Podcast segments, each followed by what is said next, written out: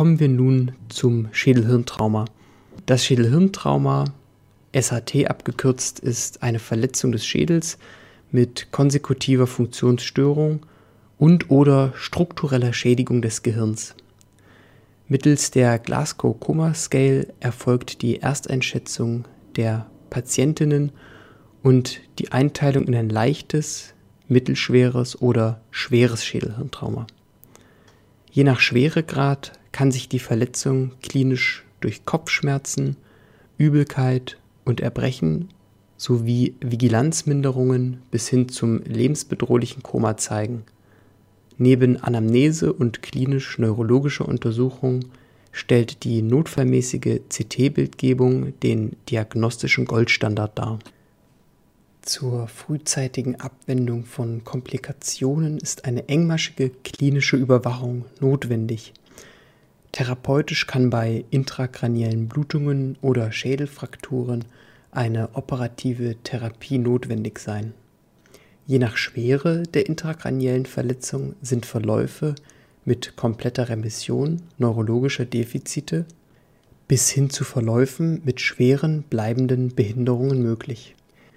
Die Einteilung des Schädelhirntraumas in gedecktes und offenes Schädelhirntrauma erfolgt anhand des Zustandes der Dura mater. Eine geschlossene Verletzung des Gehirns bei intakter Dura mater wird als gedecktes Schädelhirntrauma bezeichnet. Ein offenes Schädelhirntrauma liegt vor bei der Verletzung von Kopfhaut, Schädelknochen und Dura mater. Es besteht eine Verbindung des intrakraniellen Raums mit der Außenwelt. Die Schweregradeinteilung des Schädelhirntraumas wird anhand der Glasgow Coma Scale vorgenommen.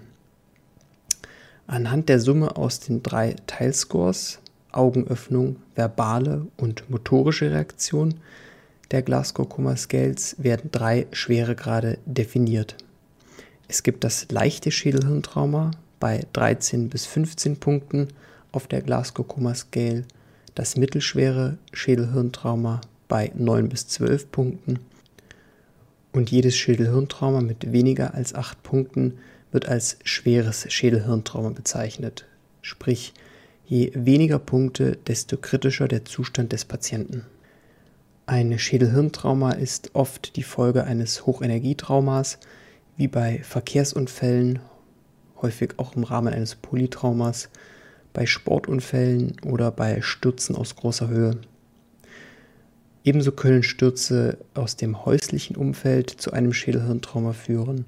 Auch selbstverletzendes Verhalten oder auch Körperverletzungen können zu einem Schädelhirntrauma führen.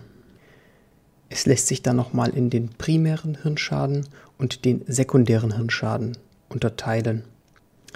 Ein primärer Hirnschaden ist meist die Folge einer direkten Schädigung des Gehirns durch Gewalteinwirkung.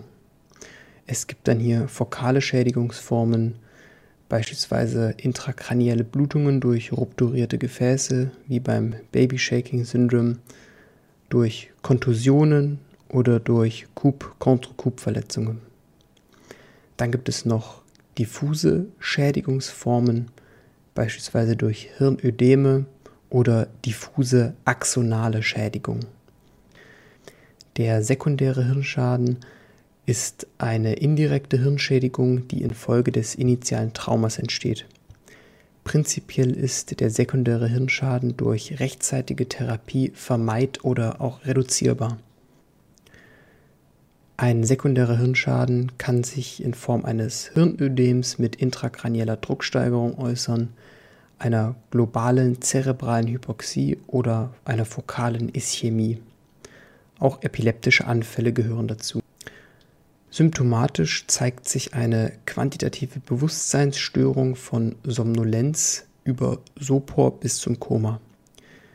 Weitere ZNS-Funktionsstörungen können beispielsweise sein die Amnesie, die qualitative Bewusstseinsstörung, fokal-neurologische Defizite oder epileptische Anfälle.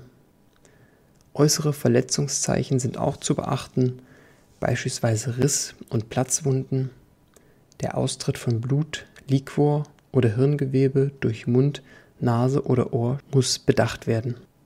Es können des Weiteren subjektive Beschwerden auftreten, wie der Kopfschmerz, Übelkeit und Erbrechen, Schwindel und Benommenheitsgefühl, Sehstörungen, insbesondere die Diplopie, Schwerhörigkeit, Licht- und Geräuschüberempfindlichkeit. Auch Begleitverletzungen können bei einem Schädelhirntrauma auftreten. Das sind zum Beispiel Verletzungen der hirnversorgenden Gefäße und beim Polytrauma insbesondere kritische Blutungen anderer lebenswichtiger Organe.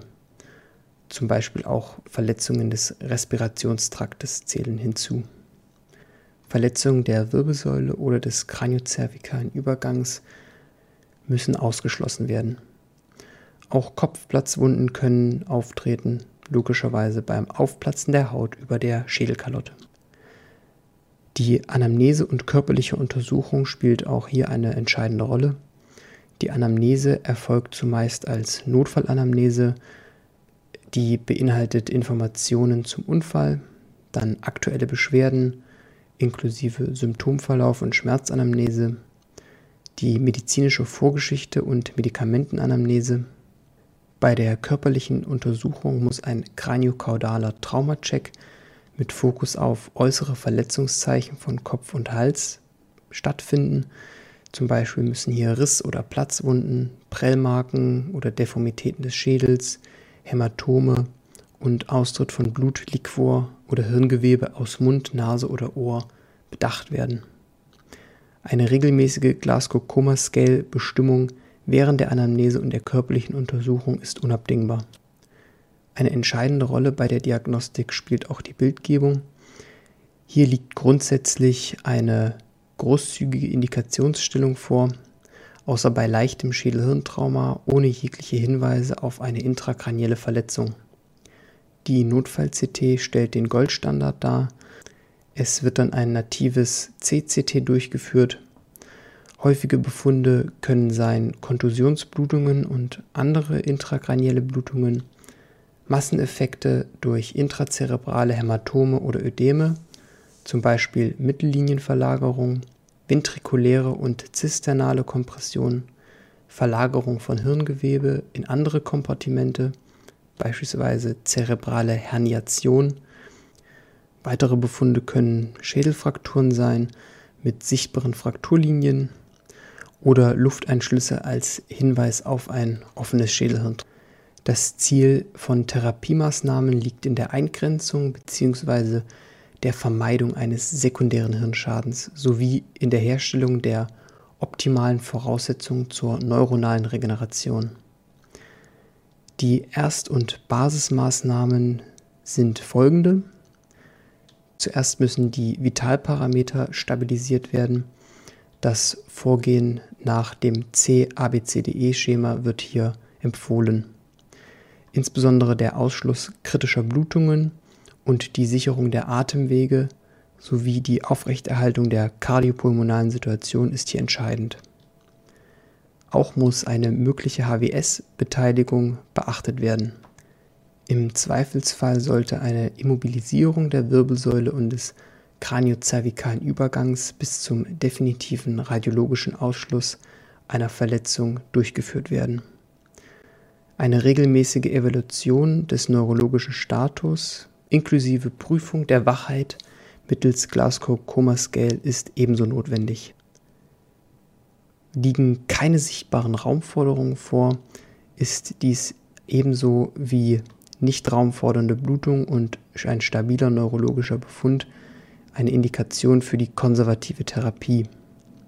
Bei der konservativen Therapie werden engmaschige klinische und radiologische Kontrollen, gegebenenfalls intensivstationäre Überwachung und die Reduktion von Stress und Stressoren durchgeführt.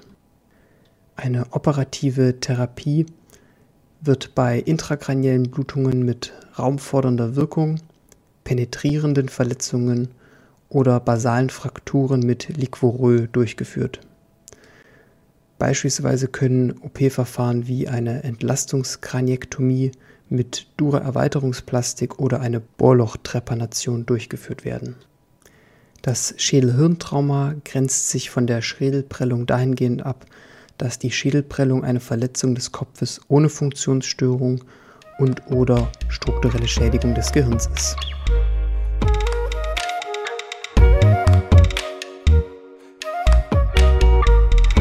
Wir das wieder geschafft. Danke euch für eure Aufmerksamkeit.